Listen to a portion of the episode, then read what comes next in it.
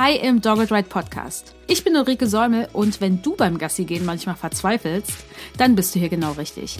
Wir zeigen dir, wie du die Probleme mit deinem Hund löst, ohne ständig schimpfen zu müssen. Damit du und dein Hund endlich happy und als echtes Team gemeinsam unterwegs sein könnt. Also, let's go! Hallo und herzlich willkommen zu Folge 88 im Dogged Ride Podcast. Ich bin Uli, Gründerin von Dogged Ride und wir haben heute ein wirklich sehr spannendes Thema. Es geht um gestresste Hunde und gestresste Menschen und was die beiden so miteinander zu tun haben und vor allen Dingen auch um Stressbewältigung für Menschen und Hunde. Und ich habe dazu eine wundervolle Frau zu Gast, die wirklich da ganz krass im Thema drin ist. Denn Iris Schirwal ist da. Und Iris ist Doktor der Philosophie mit Spezialisierung auf Verhaltensbiologie, Bindung und Stressmanagement. Und genau das brauchen wir ja heute. Sie ist auch Verhaltensbiologin und Familienberaterin, entwicklungspsychologische Beraterin, Säuglings-, Kinder- und Elternberaterin. Nee, Familienberaterin. Sorry, nee, doch Elternberaterin. Ist kompliziert. Iris kann so viel. Sie ist Safe-Mentorin, systematischer Coach, Diplom-Lebens- und Sozialberaterin, tiergestützte Kompetenztrainerin und natürlich Hundeverhaltensberaterin.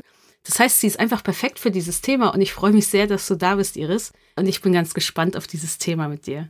Ja, hallo. Ich sage danke für die Einladung und dass ich ein bisschen erzählen darf zu diesem super wichtigen und spannenden Thema Stressbewältigung beim Mensch und Hund. Ja, also noch kurz zu meiner Person. Ich habe meinen Doktor gemacht an der Uni Wien zum Thema Stressbewältigung und Bindung, auch wenn es Doktor der Philosophie heißt. Es war ein Doktor in Biologie, das ist so dieser PhD.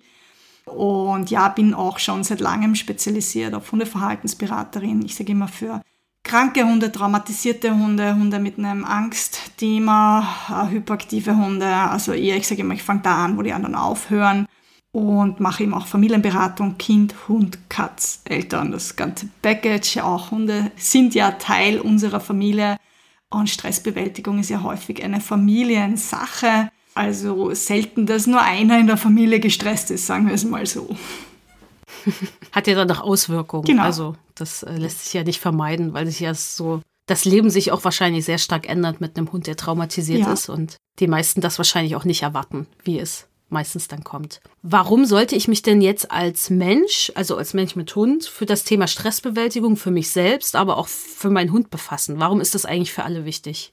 Naja, eine gute Stressbewältigung fördert unser Wohlbefinden, fördert unsere Gesundheit, aber auch Zufriedenheit im Leben.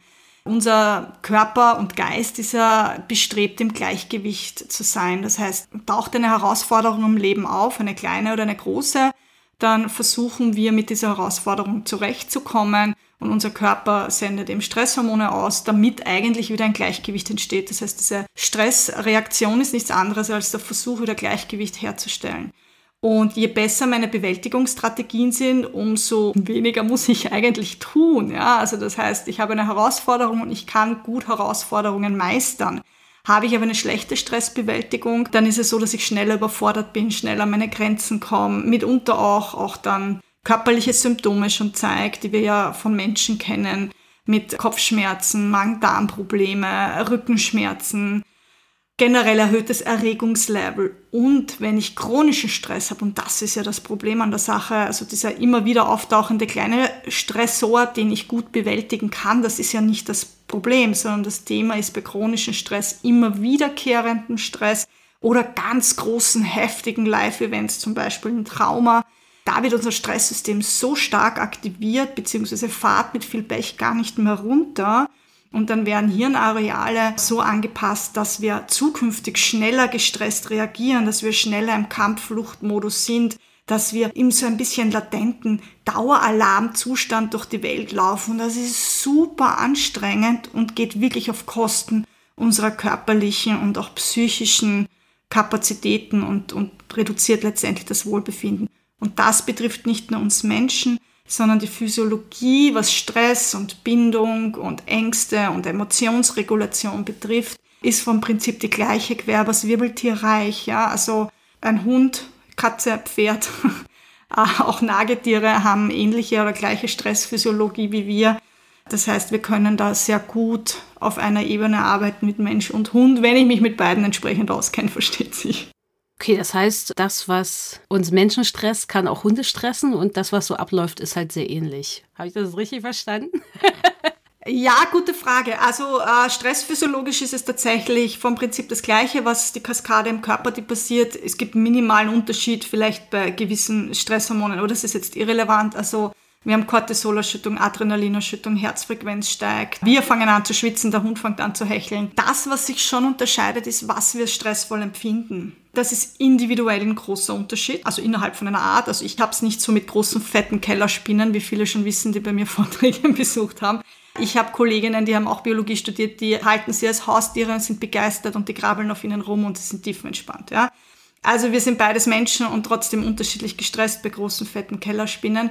Aber es gibt schon Zwischenarten Unterschiede. Ein Pferd ist ein Fluchttier, wird vielleicht schneller reagieren und eher ins Weglaufen gehen, wird andere Dinge als stressvoll empfinden als zum Beispiel ein Hund. Ja, also ein, ein Hund, der jagdlich motiviert ist, wenn der irgendwas im Gestrüpp am Feld rascheln hört, wird er wahrscheinlich eher schauen gehen, ist ein Wild. Ein Pferd wird nicht schauen gehen, ist ein Wild, sondern wird eher auf die Seite springen, weil er könnte ein Raubtier sein. Also da unterscheiden wir uns schon zwischen den Arten. Und für meine Tiere sind fette Kellerspinnen kein Stressor. Gegenteilig, sie wollen sie jagen, mitunter mit ihnen spielen oder sie fressen, was mich dann noch mehr stresst. Gut zu wissen. Ich hätte damit auch ein Problem mit fetten Kellerspinnen. Was hat denn jetzt meine eigene Stressbewältigung, also wie ich das als Mensch schaffe und was mich auch stresst, mit dem Umgang und dem Training mit meinem Hund zu tun? Also warum sollte ich mich wirklich jetzt mit diesem Thema befassen? Also was hat das für einen Einfluss direkt auf meinen Hund und auch auf den Umgang oder das Training mit meinem Hund? Naja, ich meine, wenn ich selber am Rad drehe und kaum zur Ruhe komme und ständig angespannt und gestresst bin, wird es ein bisschen schwer sein, jemand anderes, egal ob Mensch oder Tier, in die Ruhe zu begleiten. Und dabei geht's ja. Ich bin für meinen Hund eine feinfühlige und sichere Bezugsperson. Ich bringe meinem Hund Stress- und Emotionsregulation bei, vor allem wenn ich ihn von klein auf habe, aber auch wenn er als Tierschutzhund zu mir kommt, muss ich ihn dabei unterstützen. Und das geht viel schwerer, wenn ich selber nicht zur Ruhe komme. Das heißt, je mehr ich mir meiner selbst bewusst bin, wie bin ich da, wie geht's mir, wie atme ich, ja, atme ich gerade überhaupt. Der Mensch ist nämlich echt ein Experte darin, die Luft anzuhalten in Anspannungssituationen. Das spüren Hunde sofort, spannen sich auch an, weil uh, Gefahr droht. Das heißt, wenn ich durch mein Stresslevel signalisiere, dass die Situation angespannt ist und es gerade keinen Grund für Entspannung gibt, wie soll sich denn dann mein Hund entspannen? Und da gibt's x Beispiele aus der Praxis, sozusagen gestresstes Herrli, Frauli, gestresster Hund. Aber auch umgekehrt kann das funktionieren dass Menschen zwar tiefenentspannt sind und dann nehmen sie sich einen Hund ins Haus, der vollkommen hyperaktiv schon war bei Übernahme und überhaupt nicht zur Ruhe kommt und dann Herrli und Frauli plötzlich nicht mehr so entspannt sind, weil einfach eine Stimmungsübertragung nicht nur von uns auf den Hund funktioniert, sondern auch vom Hund auf uns.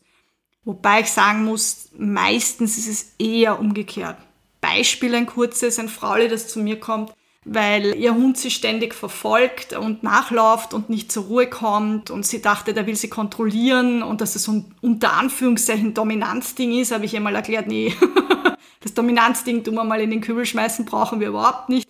Der ist einfach irritiert, der weiß nicht wohin mit sich, das ist ein junger Rüder, der braucht ein bisschen mehr Klarheit und Ruhe.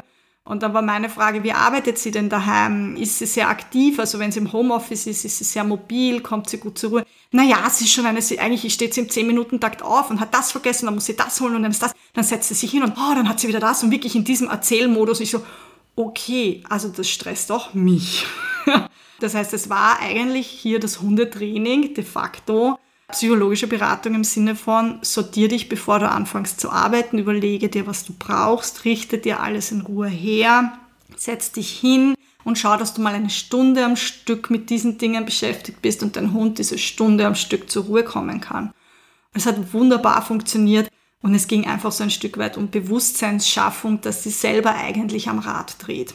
Wie funktioniert denn diese Stimmungsübertragung zwischen Mensch und Hund oder auch andersrum? Also was passiert da beim Hund und beim Menschen, dass da diese Stimmung überhaupt übertragen wird? Ja, ist eine, eine gute Frage. Also das ist auch ist ein neurologischer Mechanismus vom Prinzip. Ich nehme das Beispiel Angst her, weil Angst mhm. besonders mhm. intensiv funktioniert und wir Angst auch sehr schlecht verheimlichen. Also wir können es eigentlich gar nicht verheimlichen. Wenn ich Angst habe, steht mir diese Angst ins mhm. Gesicht geschrieben, ob ich will oder nicht. Und gerade ängstlicher Gesichtsausdruck funktioniert besonders gut, um bei meinem Gegenüber über Spiegelneurone jenes Hirnareal zu aktivieren, das zuständig ist, zum Beispiel für Ängste, für Gefahren schnell zu reagieren und das Stresssystem zu aktivieren. Bedeutet, wenn ich eine fette Kellerspinne sehe und ich mit fünf Leuten im Raum sitze, die keine Angst vor fetten Kellerspinnen haben und ich einen hysterischen Anfall bekomme, inklusive Panik im Gesicht. Ich muss übrigens nicht mal einen hysterischen Anfall kriegen. Es reicht, wenn ich still da sitze und Panik im Gesicht geschrieben habe, ist die Wahrscheinlichkeit sehr groß, dass es bei Ihnen im Gehirn das gleiche passiert wie bei mir. Das heißt, ich muss Ängste, ich muss Dinge nicht selber erlebt haben, ich muss nicht selber was Negatives mit einer fetten Kellerspinne erlebt haben, um davor Angst zu entwickeln. Ich lerne durch Beobachtung, was gefährlich ist. Mhm. Und das ist evolutionär betrachtet ein super wichtiger Mechanismus. Weil wenn jedes Jungtier aufs Neue erfahren muss, ist diese Schlange giftig oder nicht, dann gibt es nicht mehr viele Tiere mhm. auf diesem Planeten.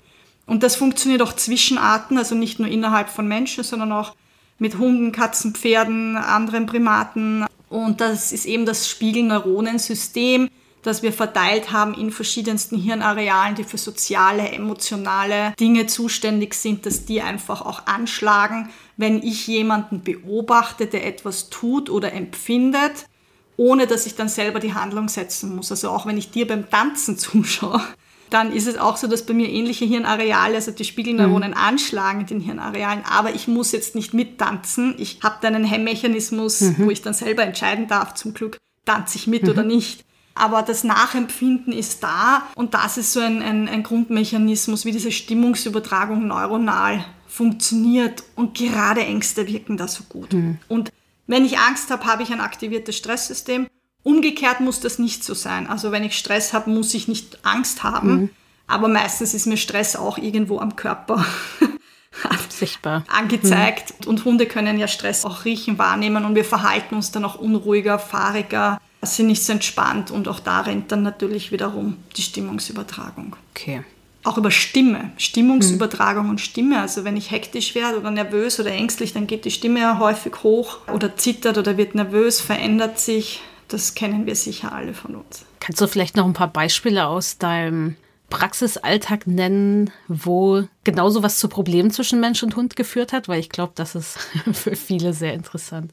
Ja, also ich meine, wenn ich jetzt ein ganz extremes Beispiel, ich arbeite sehr viel mit, mit dem Thema Angst, also mhm. Ängste, Panik beim Hund und habe auch viele psychisch stark belastete Hundehalterinnen im Setting. Und ist schon viele Jahre her, es war ein, ein junges Frauli mit einer Angststörung, war auch in Psychotherapie. Das ist dann natürlich immer wichtig, dass ich das auch abkläre, dass da ein guter Anschluss vorhanden ist und hat einen Hund aus dem Tierschutz mehr oder minder übernommen. Er wurde ihnen über den Zaun geschmissen und die Hündin hatte auch eine Angst, Problematik auch Richtung Anstörungen und auch Panikattacken. Also das heißt, ein Hund mit Panikattacken, der rennt dann einfach nicht mehr ansprechbar in die Leine und will nur weg, versucht mhm. zu flüchten. Und das Spannende war bei den beiden, viele meinen ja, sie nehmen sich einen Hund und dann wird die psychische Belastung besser, weil der Hund tut ja so mhm. gut. Hm. Das kann aber auch nach hinten losgehen, dieses Konzept, was leider häufig der Fall ist. In dem Fall war es so, immer wenn es dem Frauli schlechter ging, hat der Hund noch mehr mit Panik reagiert und noch mehr mit Angst reagiert. Das heißt, immer wenn es Frauli schlechter gegangen ist, ist es dem Hund schlechter gegangen. Was fürs Frauli total schwierig war, dann ist dem Frauli wieder mhm. schlechter gegangen. Die waren in einer Teufelsspirale nach unten mit ihrer beiden Ängste. Und wir haben dann gemeinsam äh, in der Hundeverhaltensberatung daran gearbeitet, was der Hund braucht, um Sicherheit mhm. zu empfinden, wie sie den Hund unterstützen und begleiten kann und, und, und, und Freude unterstützen und stärken. Das ist kein typisches Hundetraining. Ja. Und am Ende der Zusammenarbeit hat sie dann zu mir gesagt, jetzt ist der Hund für sie keine Belastung mehr, mhm. sondern ein Feedback. Wenn ihr Hund wieder vermehrt reagiert auf die Außenwelt, dann weiß sie, muss bei sich hinschauen und das ist natürlich, wo ich sage, Wahnsinn. Mhm. Ja, Ziel erreicht, wenn ein Mensch mit Angst- und Panikstörung frühzeitig erkennt, wenn das eigene System wieder anfängt, sich zu verschlechtern. Da sind wir schon sehr mhm. im psychologischen Bereich, aber simple Stimmungsübertragung ist, ich gehe spazieren mit dem Hund sehe Herrn XY oder Frau XY, die ich nicht mag. Ja, und denke mir, oh, mag ich nicht, die Dame, den Herrn. Und mein Hund prescht schon in die Leine, macht ja, also dieses typische mit Bellen und ich muss gar nicht schimpfen bzw. anzeigen, dass ich die Person nicht mag, sondern es reicht, wenn ich da so, hm, mag ich nicht, dieses Gefühl habe, und der Hund liest das sofort von meiner Körpersprache, mhm. von meiner Stimmung ab. Und es gibt dann Hunde, die das nach außen kommunizieren. Es gibt dann Hunde, die ängstlich werden und diese Person mhm. meiden. Das ist sehr unterschiedlich, wie dann der Hund tatsächlich reagiert. Die Hunde, die zu dir kommen, die hm, Trauma erlebt haben oder auch Menschen, die Trauma mhm. erlebt haben. Wie entsteht denn dieses Trauma bei Hunden? Also du meintest ja, dass es, mhm. man kann eine Erfahrung sein, aber wir wissen alle, dass es auch Hunde gibt, die haben auch Sachen erlebt, die waren nicht cool und die gehen da raus ohne Trauma. Oder man merkt das vielleicht auch nicht, aber zumindest ist es nicht signifikant so, dass sich Verhalten verändert hat bei diesen Hunden oder dass sie irgendwie Probleme im Alltag machen. Also wie, wie entsteht denn Trauma beim Menschen oder auch beim Hund? Ist das ähnlich oder sehr verschieden? Ja, es ist auch vom Prinzip das Gleiche, weil wir wieder die gleichen Hirnareale haben. Also Mensch und Tiere, vor allem eben im Säugetierbereich, aber auch Wirbeltierbereich teils, sind uns neuronal mehr ähnlich als unterschiedlich. Also Trauma, ein, ein Traumaerlebnis ist eine existenziell bedrohliche Situation. Das heißt, ich erlebe etwas, was mich so zutiefst erschüttert und in meiner Existenz bedroht, also dass ich in dem Moment Todesängste habe oder einen totalen Vertrauensboden unter den Füßen wegreißgefühl, also Vertrauensverlust habe bei Menschen zum Beispiel in der frühen Kindheit Verlust einer Bezugsperson, Gewalt, Vernachlässigung, aber auch Psychoterror, Babys schreien lassen. Ja, also Babys, die in freier Wildbahn sterben würden, wenn sie allein wären, die natürlich weinen, weil sie Nähe brauchen mhm. und dann keine Nähe bekommen. Das kann tatsächlich zu Traumatisierung führen. Weiß man heute schon, wurde bis vor nicht allzu langer Zeit noch empfohlen. Mhm. Ja, also wird teilweise immer noch empfohlen großes Problem. Und bei Hunden, ich habe Hunde erlebt, die sind zum Beispiel, wenn ich bei dem ähnlichen Thema bleibe, als Welpe übernommen worden. Zwei Wochen war Urlaub, dann mussten sie 40 Stunden arbeiten gehen, Herrle Fraule, und der 10, 12 Wochen alte Welpe war acht Stunden am Tag allein. Ist gekommen von Züchterin mit Mama, nie alleine, immer gemeinsam. Ein Welpe mit zwölf Wochen freie Wildbahn allein ist Todesurteil ohne mhm. Wenn und Aber. Da entstehen solche tiefen Existenzängste und das war in dem Fall tatsächlich traumatisierend. Das war die schlimmste Trennungspanik, an der ich je gearbeitet habe mit einem Frauli Herrli. Das ist nur ein Beispiel. Es gibt viele Möglichkeiten. Ich erlebe viele Hunde aus dem Tierschutz, die Gewalt erfahren haben. Beispiel ist eine Hündin, die auf, vor allem auf Männer reagiert, vor allem jene mit Stöcken oder Arm hochheben, reagiert auch bei Frauen auf Arm hochheben und, und Stöcke. Und es ist sehr naheliegend bei solchen Reaktionen, dass da was passiert ist, also Gewalterfahrungen im Spiel sind. Und vom Prinzip ist es so, dass wenn ich so ein existenziell bedrohliches Erlebnis habe, welches ich auch als solches bewerte, und das mhm. ist ja der Punkt, jeder bewertet Dinge unterschiedlich, mhm. so wie du gesagt hast, es gibt Personen, die haben ganz schlimme Dinge erlebt und gehen da raus, wie wenn nichts wäre. Und dann gibt es Personen, die haben was von außen wirkend viel weniger, also auf uns wirkt so viel weniger Schlimmes erlebt und sind schwer traumatisiert. Aus der psychologischen Praxis, nicht von mir selber Fälle, aber von Kolleginnen, ein Fall, wo ein, ein Herr eine Prüfung nicht bestanden hat und für den war das so wichtig für seine Existenz mhm. und für sein, für sein Leben, dass ihn das tatsächlich traumatisiert hat, dass er diese Prüfung nicht geschafft hat an der Hochschule. Ein anderes Beispiel, eine Frau mit Gewalterfahrung und Todesandrohung, wo jeder gemeint hat, nein, sie muss ein Trauma haben, sie muss in Therapie und die Therapeutin dann gesagt hat, nein, das, da, da gibt's nichts traumarelevantes, behandlungsbedürftiges, sie ist gut da, es passt. Und die war einfach so widerstandsfähig, resilient nennen wir das, sie hat das verarbeiten können und integrieren können. Beziehungsweise hat solche Schutzfaktoren gehabt, dass sie das nicht, für sie nicht traumatisierend war in dieser Form. Und wenn ein Traum entsteht, sind natürlich wieder gewisse Hirnareale aktiv, wieder jenes, was auch für Ängste unter mhm. anderem zuständig ist. Dort brennen sich die sogenannten Amygdala-Erfahrungen ein, die besonders bedrohlich sind und eben mitunter potenziell traumatisierend sind und aktivieren dann unser Stresssystem. Und durch solch ein existenziell bedrohliches Erlebnis wird die Amygdala sensibilisiert. Das bedeutet, sie reagiert schon bei immer kleineren Reizen. Bei mir zum Beispiel bei den großen fetten Kellerspinnen, wenn ich in den Keller gehe und da ist ein dunkler Fleck an der Wand, springe ich schon auf die Seite, obwohl das vielleicht nur Dreck ist mhm. oder irgendein ein Schatten ist. Ja? Aber Amygdala schreit auf. Und das kennen wir von Hunden zum Beispiel. Ich nehme das Thema Kind und Hund, ist auch eines meiner Herzensthemen. Ein Hund lernt Kinder kennen in der frühen Entwicklungszeit und ein Kind tut dem Hund weh zieht am Ohr, zieht am Schwanz. Der eine Hund steckt das weg und ist zwar nicht begeistert, aber nicht traumatisiert. Trotzdem sollte ich solche Situationen vermeiden, weil sie ganz böse gefährlich mhm. sind. Der andere Hund, für den reicht das in der sensiblen Entwicklungszeit mit 12 Wochen oder 16 Wochen, der eine Angst vor diesem Kind entwickelt. Und am Anfang hat er vielleicht nur vor diesem Kind Angst und dann entwickelt er aber Ängste auf alle Kinder, dann schon vor Geräuschen, das heißt, da wurde dann die Amygdala sensibilisiert, vor Wegen, die zu, also Straßen, die zu Kinderspielplätzen mhm. hinführen, Straßen, wo Schulen sind und dann irgendwann geht er nicht mehr außer Haus. Also da sind wir dann schon in einer generalisierten Angststörung, muss nicht entstehen, kann aber entstehen, kann aus ganz vielen Situationen entstehen. Es gibt Hunde, die die sind gebissen worden von anderen und überhaupt kein Thema im Sinne von, es ist doof, ja, wollen wir nicht. Aber sie verändern nicht ihr Verhalten danach und sie wirken nicht irgendwie übermäßig beeinträchtigt mit anderen Hunden. Und dann gibt es andere Hunde wie meine Hündin, die hat zwei Beißvorfälle erlebt, ist zweimal gebissen worden, am jedem Ohr hat ihr ein Stück gefehlt. Das war leider auch in der Pubertät, also einer wichtigen Hirnentwicklungszeit. Wenn da was Schlimmes passiert, ist es meistens besonders prägend, also in den ersten zwei, drei Lebensjahren beim Hund. Und für sie war wirklich alles, was vier Beine hat am Horizont, hat hysterische Schreianfälle verursacht. Also sie war so, so panisch nach, nach dem und wirklich alle Hunde waren böse. Und man hat richtig gesehen, wie sie im Dauerstress ist, sobald irgendwo Hunde sind. Ja. Und so sind sie einfach unterschiedlich und da gibt es viele Faktoren, die das beeinflussen. Und ein Faktor, der beeinflusst, ob so ein existenziell bedrohliches Erlebnis wirklich auch in einem Trauma oder sogar einer posttraumatischen Belastungsstörung endet. Also das heißt, dass auch noch Monate nach dem Traumaerlebnis wir Veränderungen im Verhalten, im Stressgeschehen beobachten können und Trigger immer noch aktiv sind. Also Trigger sind zum Beispiel Dinge, die mich an das mhm. Trauma erinnern, wie Stock oder Hand hochheben. Mhm oder einen Hund ansehen oder Bell, Hundegebell, Hunde knurren bei der Ekaya zum Beispiel. Ja.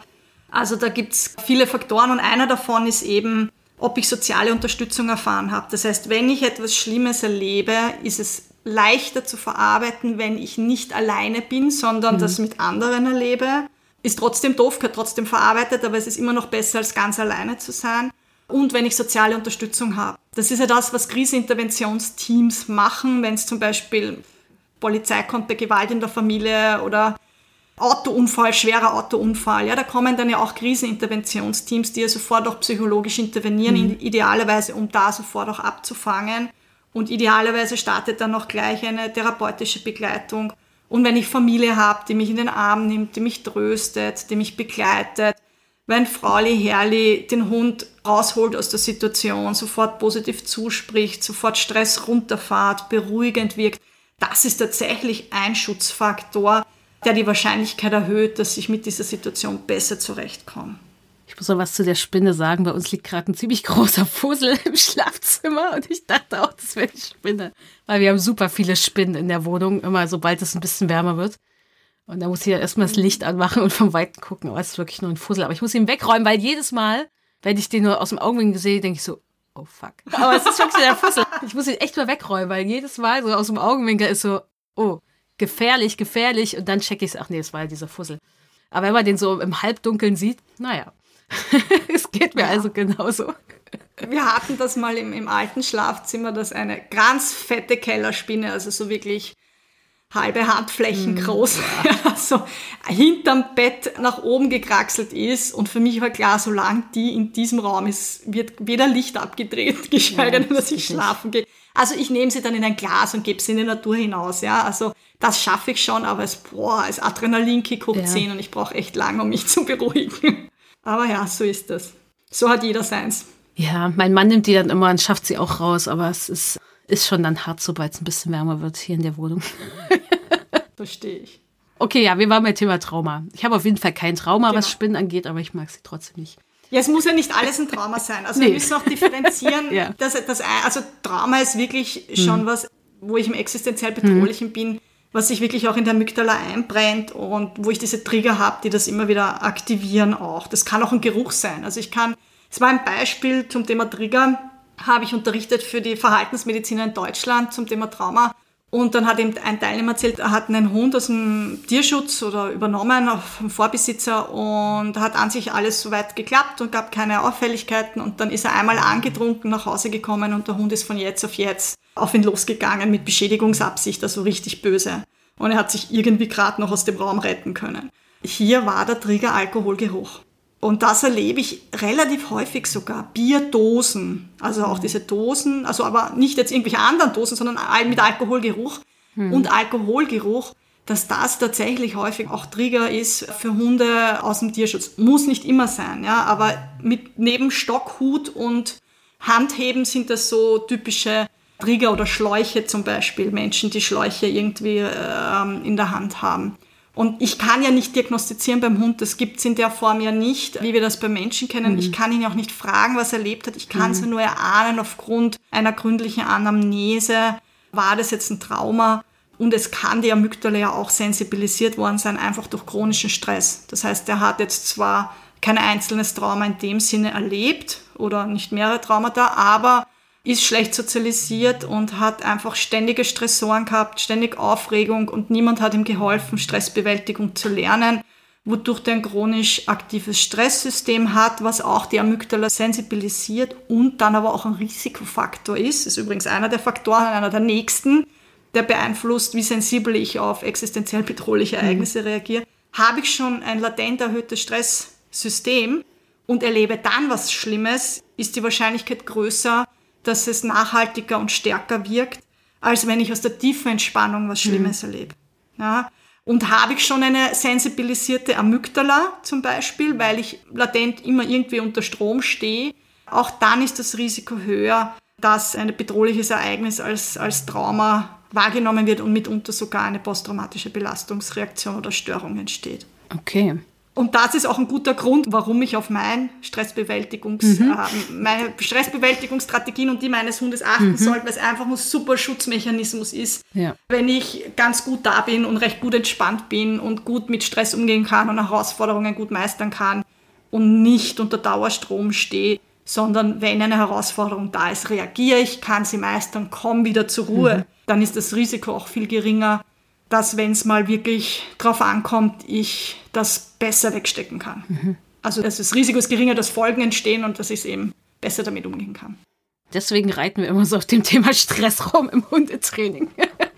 Ja, und es gibt auch sensible Phasen. Also ja. wenn Sie das schon lernen, in den, in den ersten vier Lebensmonaten zur Ruhe zu kommen, ist das Gold wert. Sie tun sich später viel leichter und mein Welpe kann das von alleine nicht, er muss das lernen, so wie ein, ein Baby und ein Kleinkind auch von alleine noch keine gute Stress- und mhm. Emotionsregulation mhm. hat. Es braucht uns zur Koregulation, wie wir das so schön nennen.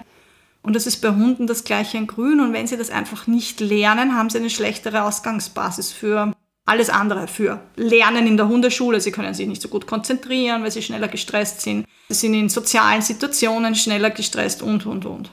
Und sie können schneller Traumata entwickeln, weil sie ein bisschen. Sie haben ein höheres Risiko, Risiko ja. genau nach belastenden, existenziell bedrohlichen Situationen mitunter stärker zu reagieren. Wie kann ich denn meinen Hund, was das Thema Stress und auch so Emotionsregulation angeht, unterstützen? Wenn ich jetzt merke, ah, okay, ich habe einen Hund, der ist oft mhm. gestresst oder vielleicht habe ich auch einen Hund, wo den Leuten klar ist, okay, der ist vielleicht sogar schon traumatisiert. Wie kann ich da Hunde unterstützen bei Stress? Ja, also da gibt es jetzt natürlich viele, viele Möglichkeiten. Ein paar Grundsätze sind, da kommen wir wieder zum Thema eigene Stressbewältigung, mal darauf zu achten, dass ich selber ganz gut da bin, dass ich selber gut in die Entspannung komme und eine gute Stressbewältigung habe, dann kann ich den Hund viel besser in die Ruhe begleiten. Es funktioniert viel schlechter, dem Hund Ruhe zu signalisieren, wenn ich eben selber am Rad drehe. Wichtig ist darauf zu achten, dass er genug schläft. 16 bis 20 Stunden. Das heißt Stressbewältigung, wenn jetzt zum Beispiel die Kaya Angst und Stress mit anderen Hunden hat aufgrund von Erfahrungen, geht es gar nicht primär darum, daran sofort zu arbeiten, sondern im ersten Schritt arbeiten wir mal am allgemeinen Stressbewältigungsprogramm. Also, dass sie mehr schläft. Was für Aktivitäten machen wir? Wie viel gehen wir spazieren? In den 17, 18 Jahren, in denen ich als Hundeverhaltensberaterin tätig bin, habe ich vielleicht zwei Hände voll Hunde erlebt, die unterfordert waren. Unterforderung ist übrigens genauso schlimm wie Überforderung, aber es passiert eher selten in unserer Hundewelt. Die meisten waren überfordert, hatten ein Schlafdefizit. Schlafdefizit, erhöhtes Risiko für Stress und, und, und. Also das heißt, da geht es auch darum, Schlaf, Ruheplätze daheim zu suchen, zu schauen, dass er daheim zur Ruhe kommt über diverse Maßnahmen, was auch immer das dann ist, muss man individuell schauen, dass ich mich neben dem Hund hinsetze, dass er mal zum Schlafen kommt. Beim Vivo ist bauchig rollender Ausknopf. Ja, der ist am Anfang nicht so gut zur Ruhe gekommen.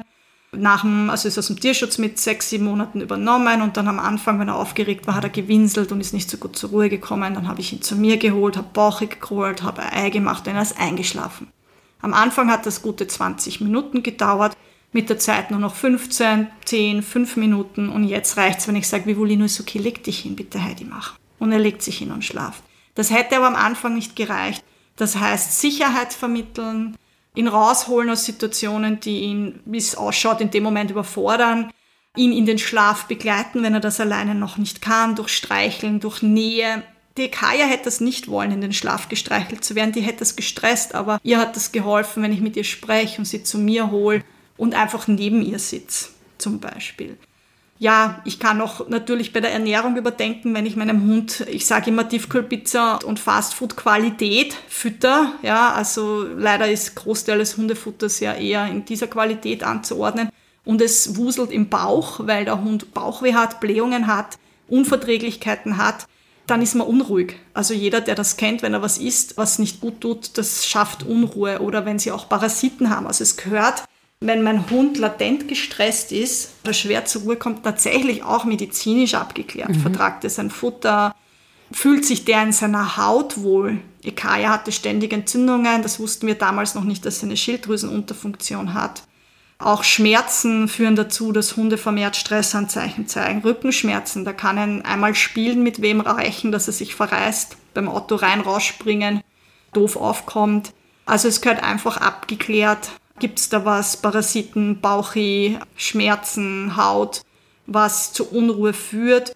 Und dann natürlich auch im eigenen Familiensystem schauen. Wenn ich zwei Kinder habe, einen Hund habe, äh, ständig abgestresst bin, von der Arbeit nach Hause komme, ich um die Kinder kümmere, dann nervt mich der Hund, weil er raus will, ich habe aber noch keine Zeit, dann gehe ich dazwischen schnell, schnell, schnell irgendwie gestresst Gassi. Kaum bin ich daheim, sie geht das eine Kind den Hund und ich denke mir, ah super, jetzt ist er wenigstens beschäftigt.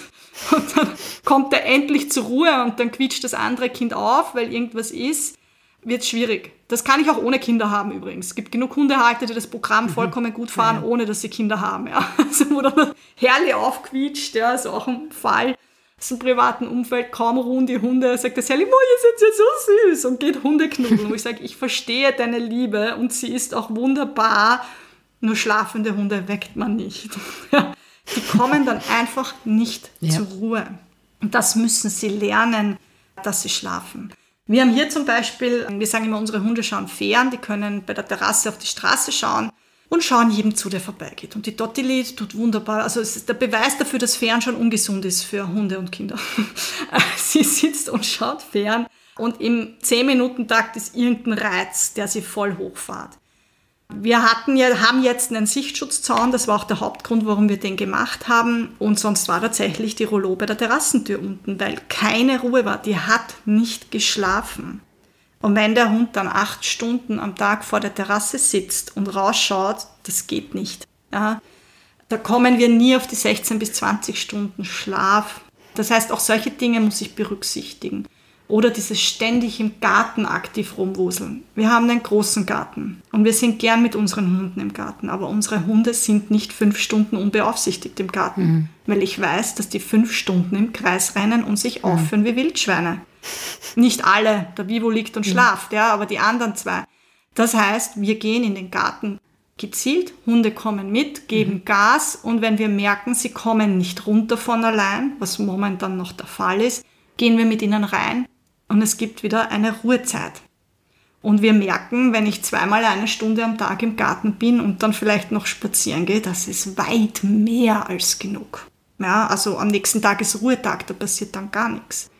Und ich kenne so viele Hunde, die sind fünf, sechs, sieben Stunden am Tag im Garten oder ah, der kann allein bleiben, der ist eh acht Stunden im Garten, das ist so super. Und dann rennt er alle zehn Minuten auf und ab, weil er wen verbellt. Hm. Der ist im Schlafdefizit und das fördert Stress.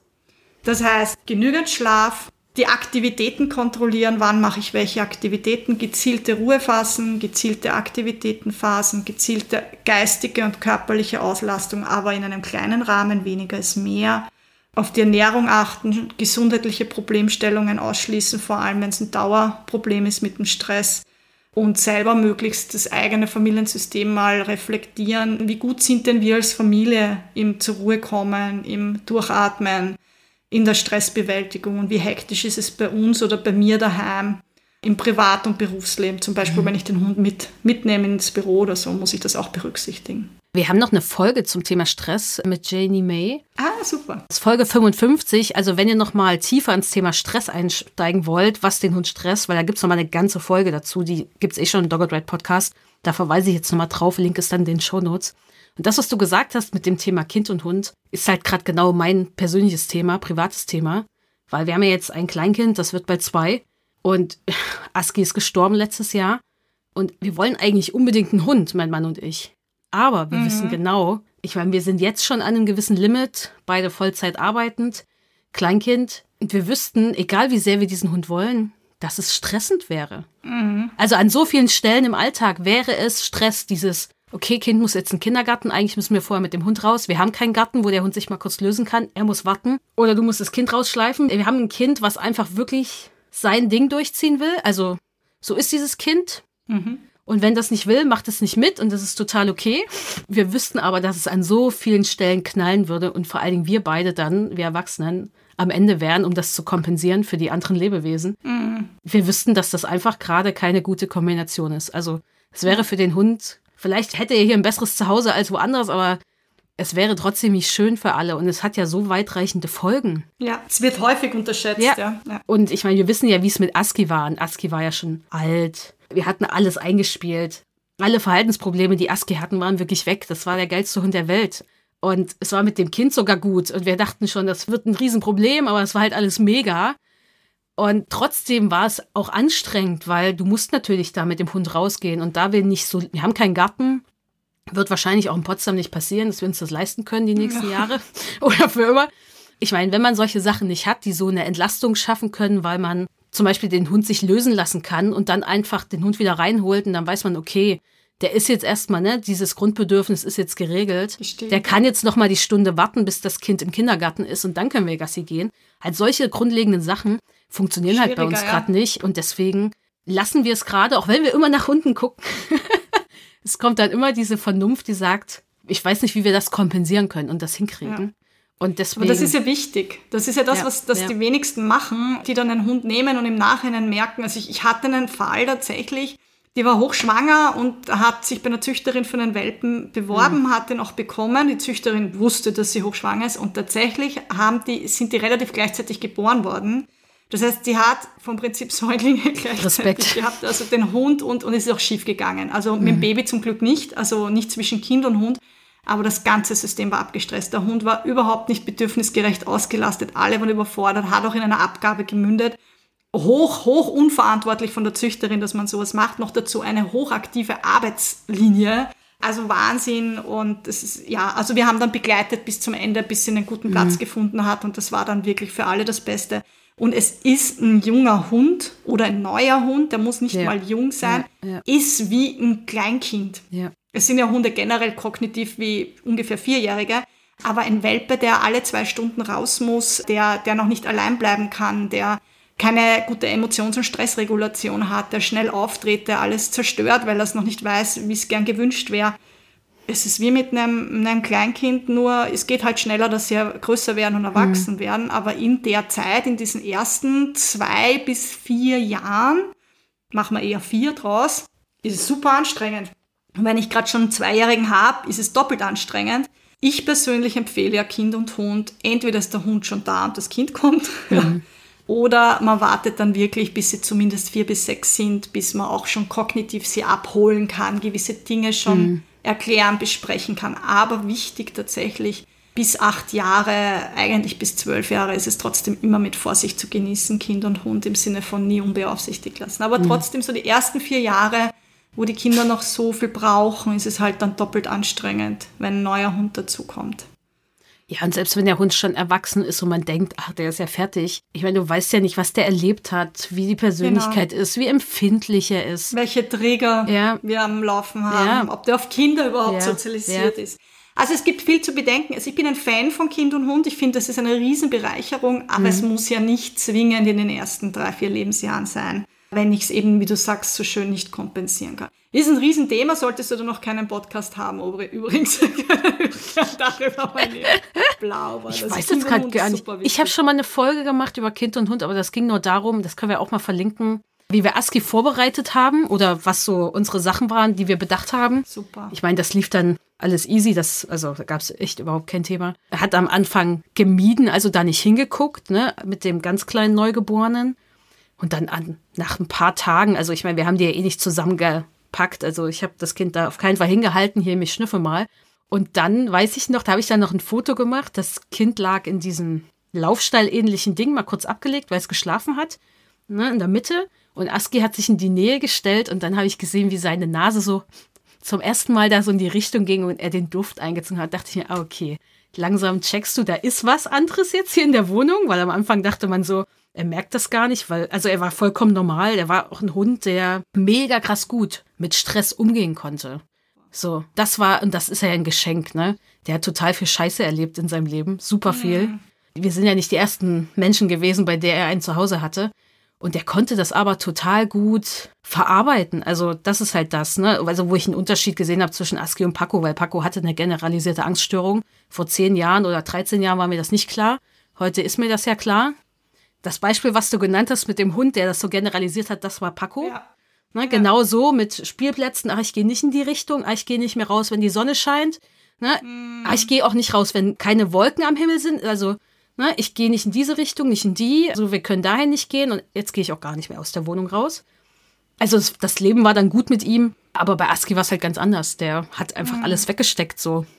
Und, und der hat ja früher Menschen und Hunde gebissen und das war halt dann überhaupt kein Thema mehr. Wow. Und das war halt krass, aber ich glaube, das lag halt eher auch daran, dass warum auch immer er einfach nicht so krass empfindlich auf Stress reagiert hat und wir vielleicht auch natürlich schon ein bisschen erfahrener waren im Umgang mit diesem ganzen mhm. Thema. Ne? Das ist ja nicht nur ja, eine Sache, das gehört ja viel ihr zusammen. Ihr wahrscheinlich auch Sicherheit vermittelt habt und, und für ihn co-reguliert habt. Genau, und das ist halt das. Und ich sehe ja immer, also es ist halt auch krass, ich habe gerade ein Online-Programm zum Thema Hundebegegnung. Ne? Da sind nur fünf Leute dabei mit ihren Hunden, acht Wochen. Und die Erwartung ist ja immer, ich trainiere mit meinem Hund, ne? ich gehe in die Situation, ich trainiere das mit meinem Hund, helfe denen dadurch und die Leute machen gutes Training. Die haben voll schon was drauf, ne? Und die denken, ich gehe da jetzt rein, ich zeige meinem Hund, das ist alles cool, wir machen da was Schönes. Wenn es schief geht, mache ich danach noch was Schönes und das hilft ihm. Aber die vergessen, ja. dass das alles, was sie da tun, für den Hund stressend ist. Ja. Ja. Und dass das eigentlich, egal wie gut sie dieses Training jetzt machen, zu viel ist im Ganzen für den Hund. Und das eigentlich, also das Ding ist, dieser eine Hund zum Beispiel, an den ich gerade denke, der kann sich jetzt besser konzentrieren auf den Menschen, rastet aber immer ja. mehr aus, ja. wenn dann doch ein Hund kommt. Und das ist schwierig. Das Thema ist ja, das ganze Leben ist Lernen und ja. das wird vergessen. Man glaubt dann, ich muss in die Hundeschule und ich mhm. muss jetzt trainieren gezielt.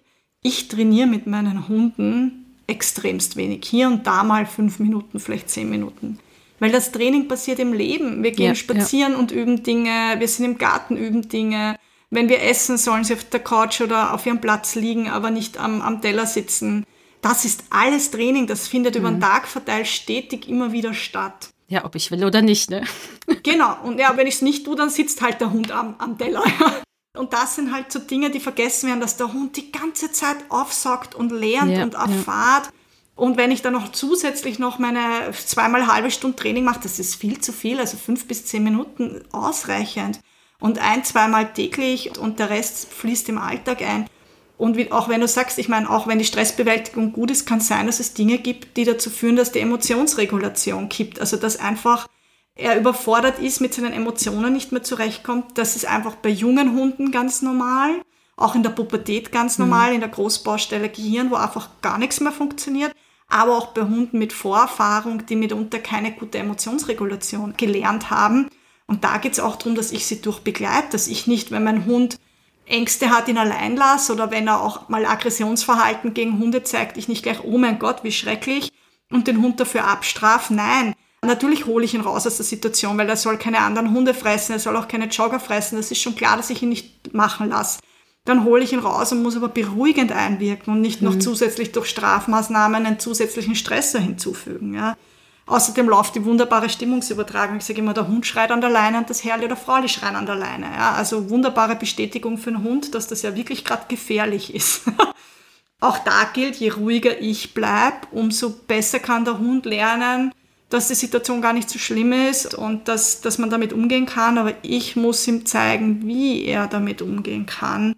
Also auch in der Emotionsregulation geht es darum, dass ich meinen Hund begleite, beruhigend einwirke, ihn raushol und ihm zeige, was kann er denn stattdessen tun.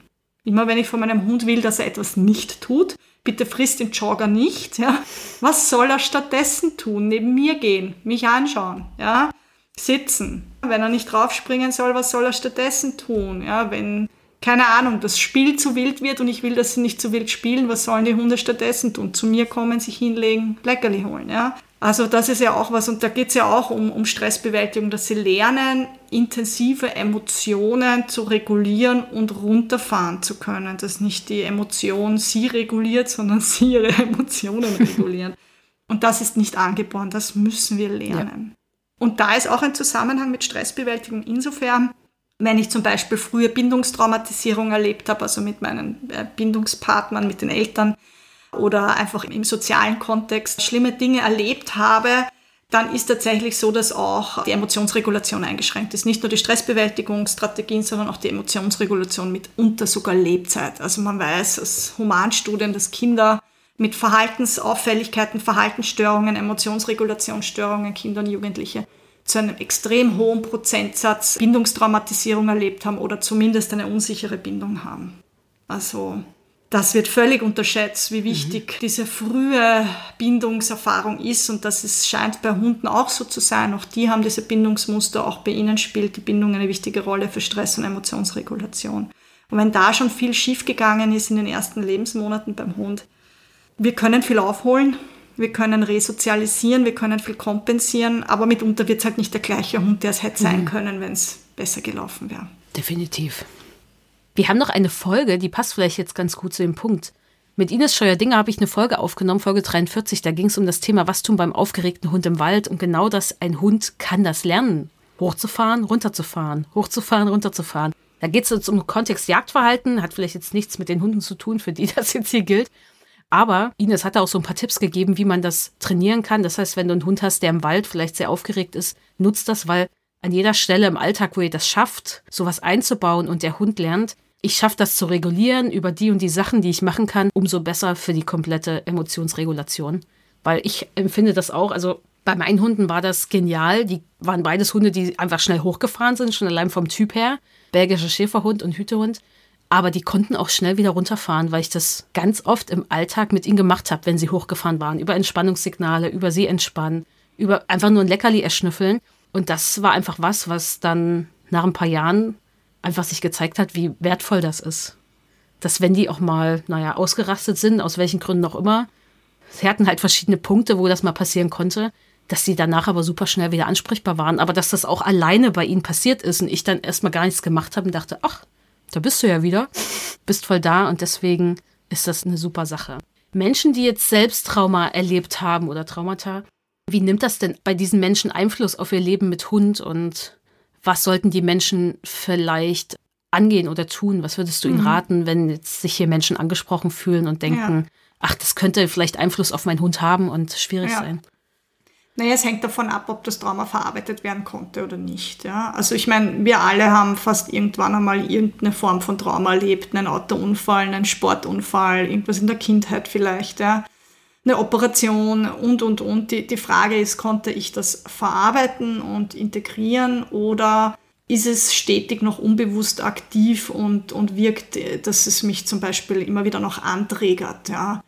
Also wenn das der Fall ist, dass das immer noch unbewusst aktiv ist, ich nehme jetzt ein Beispiel aus, aus Bindungserfahrung, wenn jemand zum Beispiel selber Vertrauensverlust erlebt hat oder Gewalt, eben Gewalt in der, in der frühen Kindheit. Und Gewalt muss nicht immer das sein, was wir uns vorstellen als die schlimmsten Horrorszenarien, sondern früher hat es geheißen, gesunde Watschen äh, schaut nichts, das ist Schwachsinn, das weiß man heutzutage. Es gibt keine gesunde Watschen, es gibt keine gesunde Gewalt, ja. Also auch das ist schon Gewalt, dieses typische Klapse am Hintern. Und für den einen ist es traumatisierend, für den anderen nicht. Da sind wir wieder bei dem Thema. Und wenn ich jetzt Gewalt erfahren habe und das Gefühl habe, das beeinflusst auch heute noch, nämlich wie ich Beziehungen lebe. Also gerade so Bindungstraumatisierungen beeinflussen ja, wie ich auch zukünftig Beziehungen lebe. Und da kann es passieren, dass wenn ich Übergriffe erlebe, mich das ziemlich antriggert. Und wenn ich dann einen Hund habe, der raufspringt und mich dann kratzt beim Springen, der meint das gar nicht böse.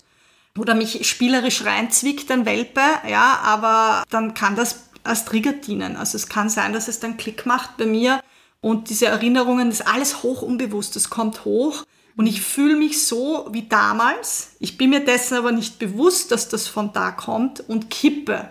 Und es ist tatsächlich so, dass bei Bindungstraumatisierung die Gefahr besteht, dass wenn ich selber dann ein Kind oder einen Hund habe, dass mein Fürsorgeverhalten aussetzt. Ja, dass ich dann zum Beispiel auch in die Aggression kipp und übergriffig werde gegenüber meinem Hund oder auch Kind. Ja.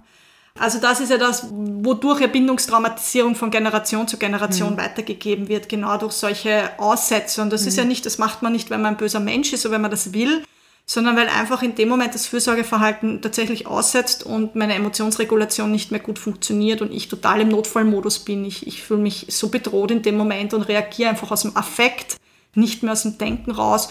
Und das kann dann dazu führen, dass ich dem Hund gegenüber übergriffig wäre. Ja, dass auch ich plötzlich hinhaue, obwohl ich immer gesagt habe, nee, das möchte ich nie tun. Oder auch andere Trigger, dass, dass man selber nicht äh, keine Emotionen hat zeigen dürfen zum Beispiel oder weinen gelassen wurde als Baby und dann hat man einen winselnden, schreienden Hund, der ein, ein Welpen, der winselt und Nähe sucht und man ist maßlos überfordert mit dieser Nähe, wenn man selber einfach keine Nähe bekommen hat und nicht begleitet wurde durch diese Emotionen, das selber gar nicht gut gelernt hat und jetzt soll ich aber einen, ein, ein Hund oder ein Baby dabei begleiten, Emotions- und Stressregulation zu lernen und bei einem Weinanfall oder bei einem Welpen, der halt äh, nervös winselt, und auf und ab geht, den in die Ruhe zu bringen. Also das kann in eine wirkliche Überforderungssituation führen. Und insofern macht es schon Sinn, also, dass ich mir solcher Dinge bewusst bin. Das sind jetzt eher so diese Entwicklungstraumata, sage ich mal, wo wir so in diesem Bindungsbereich uns bewegen. Ich kann aber auch ein Trauma gehabt haben, Autounfall. Ja, das, das kann ja wirklich jedem passieren, mit Klopf auf Holz, dass dem jetzt nicht so ist.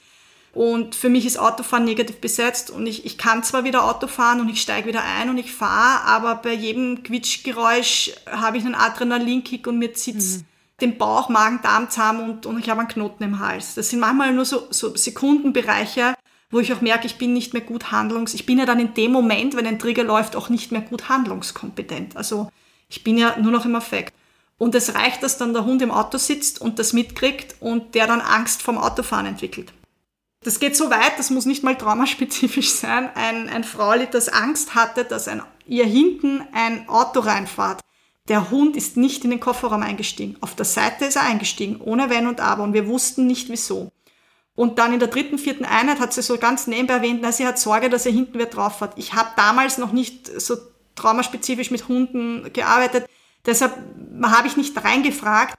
Und ich weiß nicht, ob sie was erlebt hat in die Richtung, ja, dass sie mal einen Unfall hatte, aber auf jeden Fall hat allein diese Sorge, dass das mhm. Frau die Angst hat, dass hinten jemand reinfährt und dem Hund was passiert, ausgereicht, dass der Hund hinten nicht eingestiegen ist.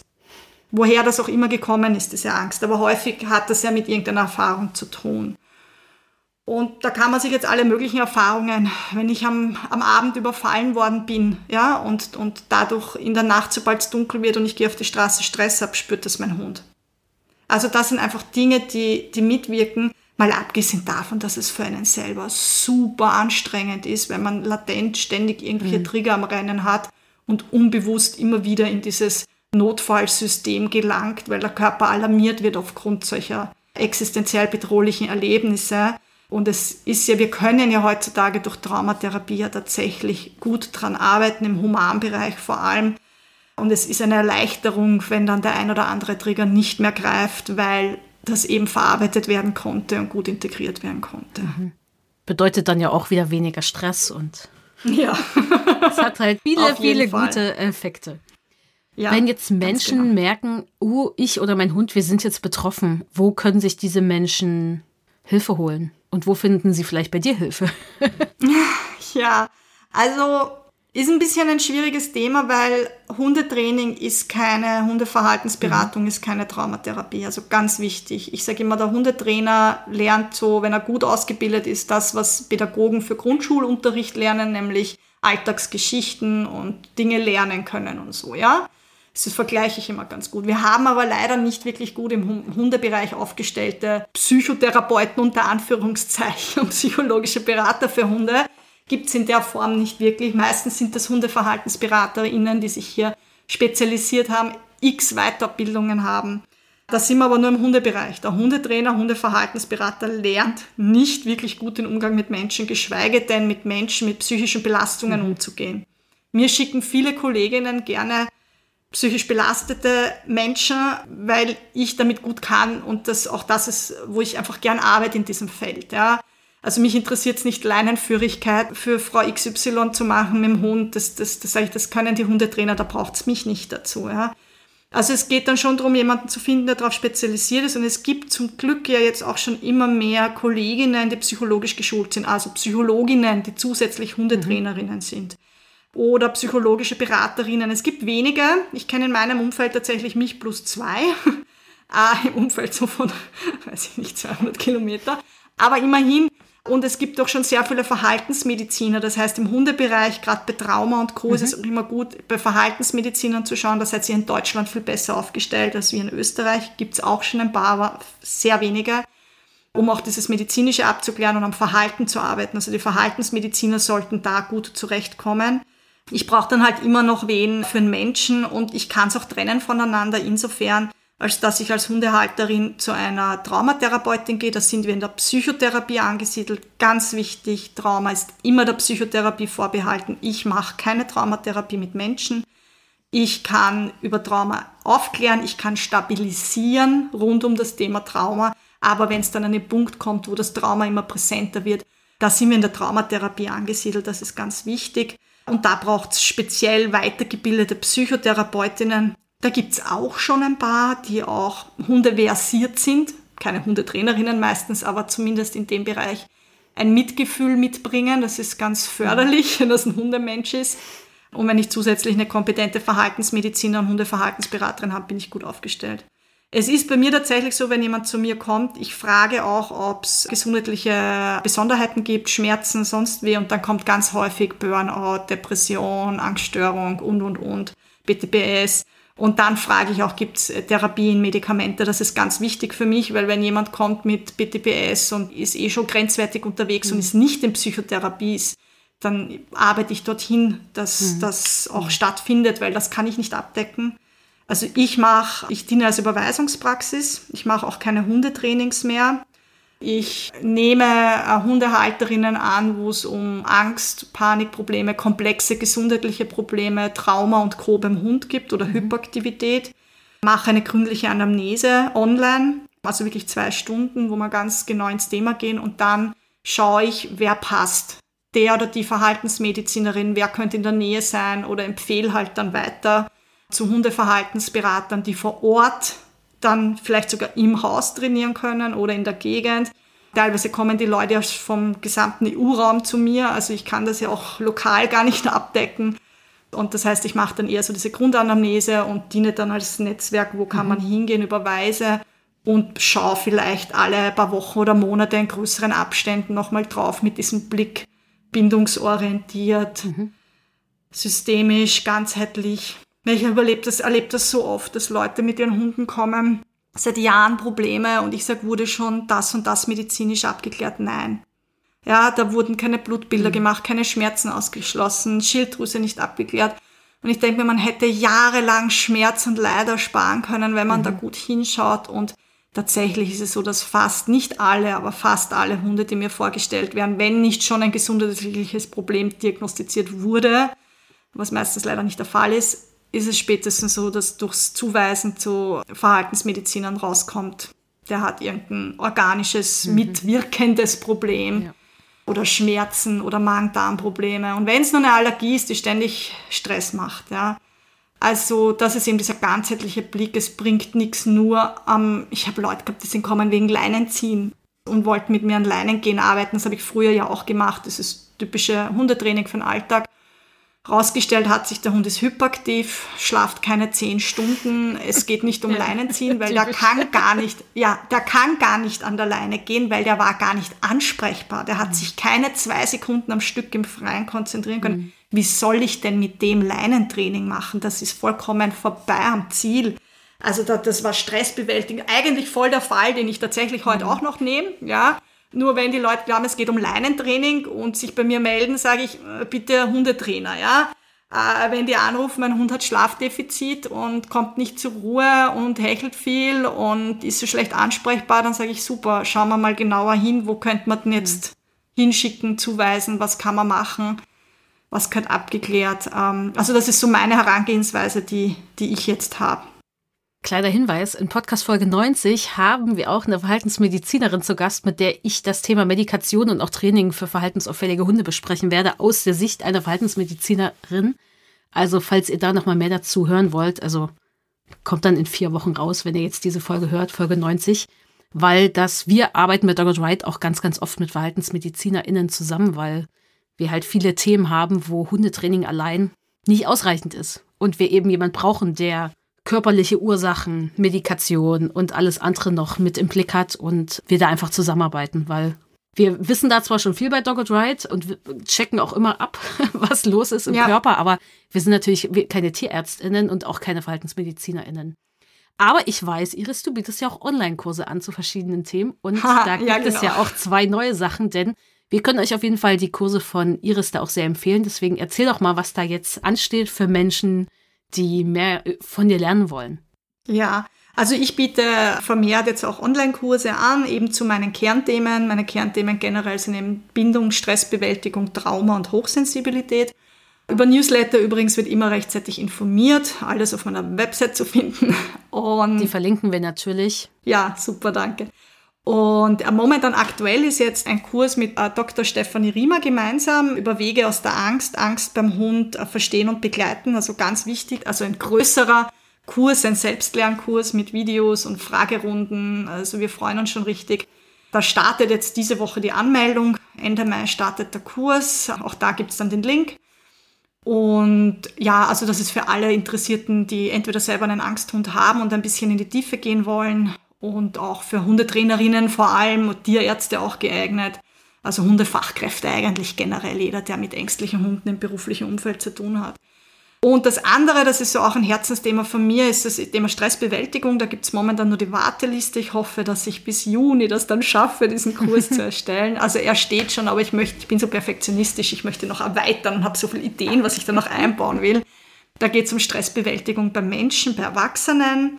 Und ich glaube, ich muss jetzt nicht mehr erklären, warum das wichtig ist für Hundehalterinnen und für Eltern diesem Podcast. Also mir geht es darum, wirklich Menschen zu begleiten, entspannter zu sein, mit ihrer Stressbewältigung besser zurechtzukommen, zur Ruhe zu kommen und auch vor allem zu reflektieren, wie beeinflusst mein eigenes Stressverhalten, meine eigenen Bewältigungsstrategien, auch mein Umfeld, meine Familie, mein Hund, mein Kind und auch meine Glaubenssätze zum Beispiel, die ich habe, wie beeinflussen die, wie ich mit meinem Hund umgehe.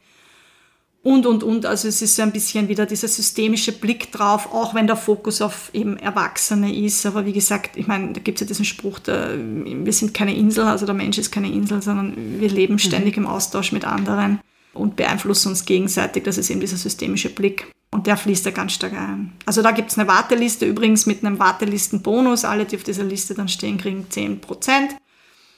Und ja, also ich hoffe, dass da die Anmeldung dann im Juni eröffnet und werde auch über die Newsletter informieren. Genau, wir verlinken euch das alles in den Shownotes, alle Links, dass ihr das auch findet, wenn ihr da dabei sein möchtet oder einfach generell Interesse habt auch an der Arbeit von Iris.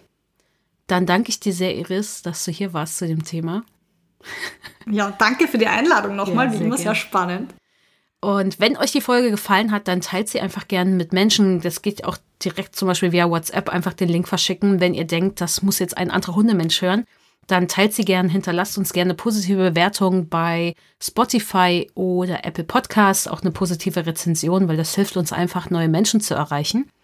Und schaut auf jeden Fall auf Iris Webseite vorbei und tragt euch auf die Warteliste ein, falls ihr euch für das Thema Stressbewältigung für euch selber interessiert. Und ich glaube, das können wir alle ganz gut gebrauchen. Also wenn ihr keine Therapie machen wollt, dann macht wenigstens das. ich bin nämlich für Therapie für alle. Das können wir alle gut gebrauchen in unserem Leben. Und ja, ich hoffe, ihr seid beim nächsten Mal wieder dabei. Danke, Iris. Ich wünsche dir noch einen tollen Tag und vielleicht hören wir uns ja mal wieder hier in dem Podcast. Vielleicht nochmal zum Thema Kind und Hund. Zum Beispiel, ja. Sehr gut.